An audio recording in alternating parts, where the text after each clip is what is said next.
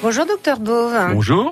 Alors euh, dites-moi, euh, si on veut partir avec un, un animal euh, en avion, Tout à fait possible. On se rapproche déjà pour commencer de la compagnie d'aviation pour savoir s'ils acceptent les animaux. et Deuxième quel, chose, et quel animal et quel animal. Deuxième chose, on se renseigne sur euh, la législation euh, du pays dans lequel on veut voyager.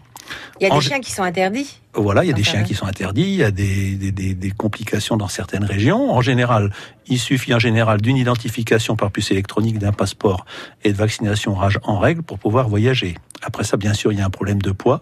Ne peuvent voyager que dans la cabine que des chiens qui pèsent moins de 5 kilos. Ils peuvent voyager dans un sac euh, sur les genoux de leur maître ou dans une cage bien, bien fermée en sachant qu'il faut quand même avoir l'avis du commandant de bord parce que euh, il peut refuser un certain nombre d'animaux à partir du moment où il estime qu'il y a trop d'animaux.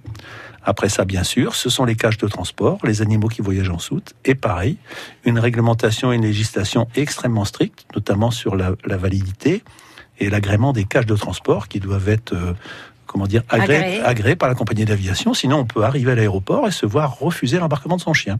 Ah oui. Exactement. euh, il faut que la cage soit solide, résistante, avec des points de fermeture. Il y a toute une législation extrêmement euh, précise, mais euh, à chaque fois qu'on voyage avec les animaux, il faut quand même prendre des renseignements précis auprès de la compagnie d'aviation pour ne pas faire de d'impair. Merci.